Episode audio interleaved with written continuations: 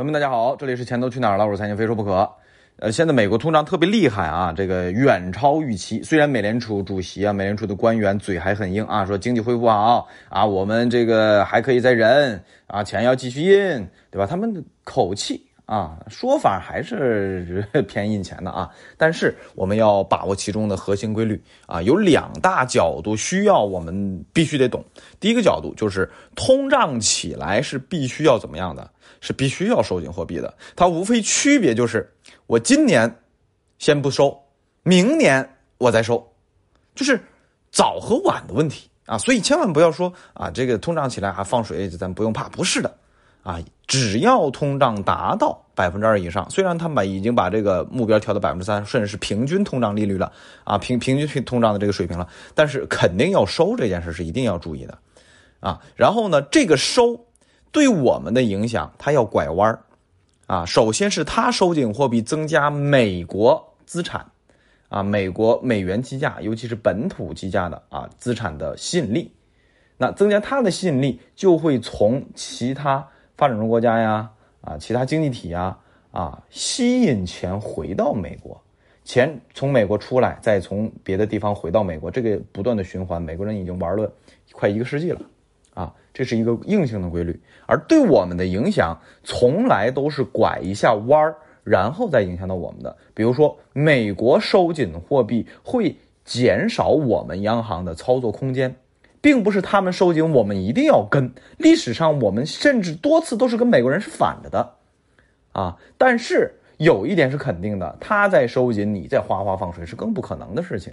本来我们自己他在放水，我们自己就克制了。他现在收紧，那我们这个货币操纵空间更小、更小、更小了。你别看最近刚降准了，刚降准，那实际上后边四千亿、五千亿、七千亿 MLF 后边下半年啊到期的时候，主要都是净回笼多一些。你忘了咱们啊这一周，啊四千亿到期收了三千回去了，啊这个降准不能理解为是大放水啊，这是一方面。另一方面啊这个关键关键节点啊关键点啊你要记着。另一方面还有一个非常非常重要的，但凡我们国内做一些政策调整，不是为了美国怎样，啊这个一定要这个这个别别混淆啊，有一些这个营销号的带节奏就不对，啊。本国制定宏观政策，为了美国怎样怎样，这这不可能的。偶尔某一个小点做一个交换，这是有可能的。啊，举一个简单的小例子，比如说某某国跟我们关系不好，我们的进口的额度就给你封了，你的某某某商品我不要了。那对某国家而言啊，以出口啊这个资源品为荣，肯定就是打击啊，对吧？但是呢，哎，这边态度好了，说咱们哎交换点，我给你服个软，甚至是我在某某让一步，然后你呢你也让我一步吧，哎，这个是有可能的。但本国宏观啊，长期这种宏观和国计民生的这政策制定，说我为了你怎样，这是不可能的啊啊！比如说举一个最经典的例子，说为了压制中国的房地产泡沫，就必须。要为美国的通胀买单，啊，这个这个逻辑我我转了半天我转不过弯来啊！今天我看了好几个银行都在这么讲，我甚至都怀疑他们这个文案是不是一个人写的，然后找一堆人来说，是不是这些号都是一个公司出的？什么哎哎什么中介机构嘛？现在自媒体不也中介机构吗？对吧？我就怀疑是不是因为这个啊？这个是我是没绕过弯来的啊。首先啊。把这个中国房地产泡沫和美国通胀连起来，这个就很牵强。不是连不起来，啊，不是连不起来，而是它很牵强。为什么？就好比说，今天我多吃了两个馒头，张三是卖面粉的，他生意就变好了。你你你你你要非要联系呢，也能联系起来，说明什么？说明哎，咱们本来吃一个馒头的我，哎，吃俩，这不增加它销量吗？对吧？万一多吃俩馒头的人多了，他这个面粉卖的不就多吗？但实际上跟他有毛关系啊，对不对？就类似啊，这个比喻就类似。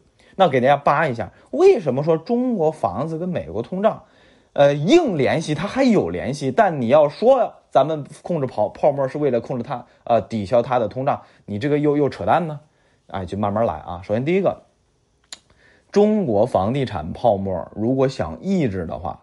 肯定是要把资金呐啊这个政策呀要收紧，然后偏向什么？偏向咱们的制造业，让制造业的成本降下来。现在制造业人工成本、地成本还有这融资成本不都很高吗？对吧？他们的成本高了，挤压他们利润，甚至是让他们在出口的商品里边涨价。涨价之后，你这个竞争力不就下降了吗？对吧？所以我们要压制房产泡沫，让他们的实体制造业成本降下来。降下来之后，他们就可以把出口的商品怎么样？哎，价格低一点儿，在国际市场上竞争力高一点儿，对不对？哎，你看这个逻辑，它就连到美国通胀了。因为美国是我们最大的买家，一年好几千亿从咱们买好多商品过去啊，买过去都是制成品呀，啊，小到吃喝拉撒，大到大件儿，对吧？都有。然后呢，这东西不就是美国的零售商品，不就是商品的 CPI 价格吗？他们有两个 CPI，一个商品价格，一个是服务价格。服务价格咱出口不了，人都是当地美国人自己的，对吧？哎，咱们主要影响他们商品价格。你看这么要联系的话。那你还真联系上了，对不对？你还真联系上了啊！所以我为什么说控制房产泡沫啊？然后呢，给实体企业降低成本，然后确实是在美国通胀方面是给他们减轻了压力，这是能联系到一起的。但你要非说是我们为了美国的通胀而压制中国中房泡沫，你这不行；或者说我们为了压制泡沫给谁谁买单，你这就没意思了。为什么？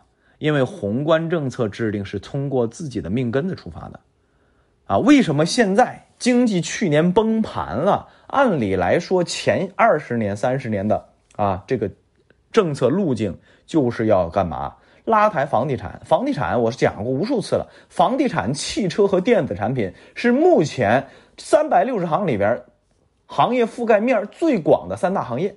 每次经济。出现问题，大家记着的啊，记着的是拉抬房地产，实际上是三大行业一起拉啊，房地产、汽车和电子产品是其实是三个行业一起了，只是大家觉得房子比较重要嘛，对吧？这买个手机、买台电脑，这有这个这个涨点便宜点，或者买辆汽车，这个大家不关心，甚至汽车还是一直在便宜，国产化越来越好，对吧？哎，大家不关心，实际上三大行业一直都是在拉的。因为它覆盖面广嘛，对吧？哎，以前都是要拉抬一波，三大行业都拉抬一波。这一次你会发现什么？房子疯狂的挤压，疯狂的收紧，但是汽车呀，这个电家电什么下乡各种政策出来好多，对吧？哎，这后边两个大行业也在刺激，所以这一次的根本原因不是为了美国买单，啊，不是买单，以前也没为他买单，而是怎样？我们自身命根子就不行了。啊，居民杠杆率快速蹿升，美国从百分之二三十蹿升到六七十、七八十，花了半个世纪、几十年的时间，我们就十年啊，这个速度太快了，就老百姓这个钱呢掏的。钱包啊，就是掏干了，速度太快了。你要花个四五十年的时间，从老百姓的杠杆率百分之三十、四十五十、六十、七十，慢慢来也没问题啊。几十年的时间，咱经济该发展的发展，质量该提高的提高也够了。但是咱恰恰就是从一零年两波到三波，啊，房地产大潮，就一瞬间就把别人半个世纪走的路就走完了，太危险了。这个危险程度到什么程度？但凡。啊，经济不好的时候，老百姓还款能力本来就弱，对吧？但凡一个区域，他老百姓还房贷的这个啊，这个难度越来越高，一家小银行、小支行、小城商行出问题，我说是小的啊，都有可能啊引爆全中国的金融系统，一点不夸张。包商银行这例子在那摆着呢，因为包商银行。啊，这个这个信誉问题，具体不能讲啊，讲这个违规，这个这个也有节目要没了，我就简单说核心问题。因为包商银行信用问题，同业啊，跟他同级别的这些银行在拆借市场上，拆什么叫拆借市场？就是我缺钱了，跟别银行借点钱啊，就银行跟银行借点钱，因为他的信用问题导致同级别的成百上千的这样的银行借钱借不到，那一下就紧张了。啊，本来是一个银行的问题，后来啪啪啪成百上千的问题啊，这些银行借钱都借不到，然后成百上千的银行都要怎么着？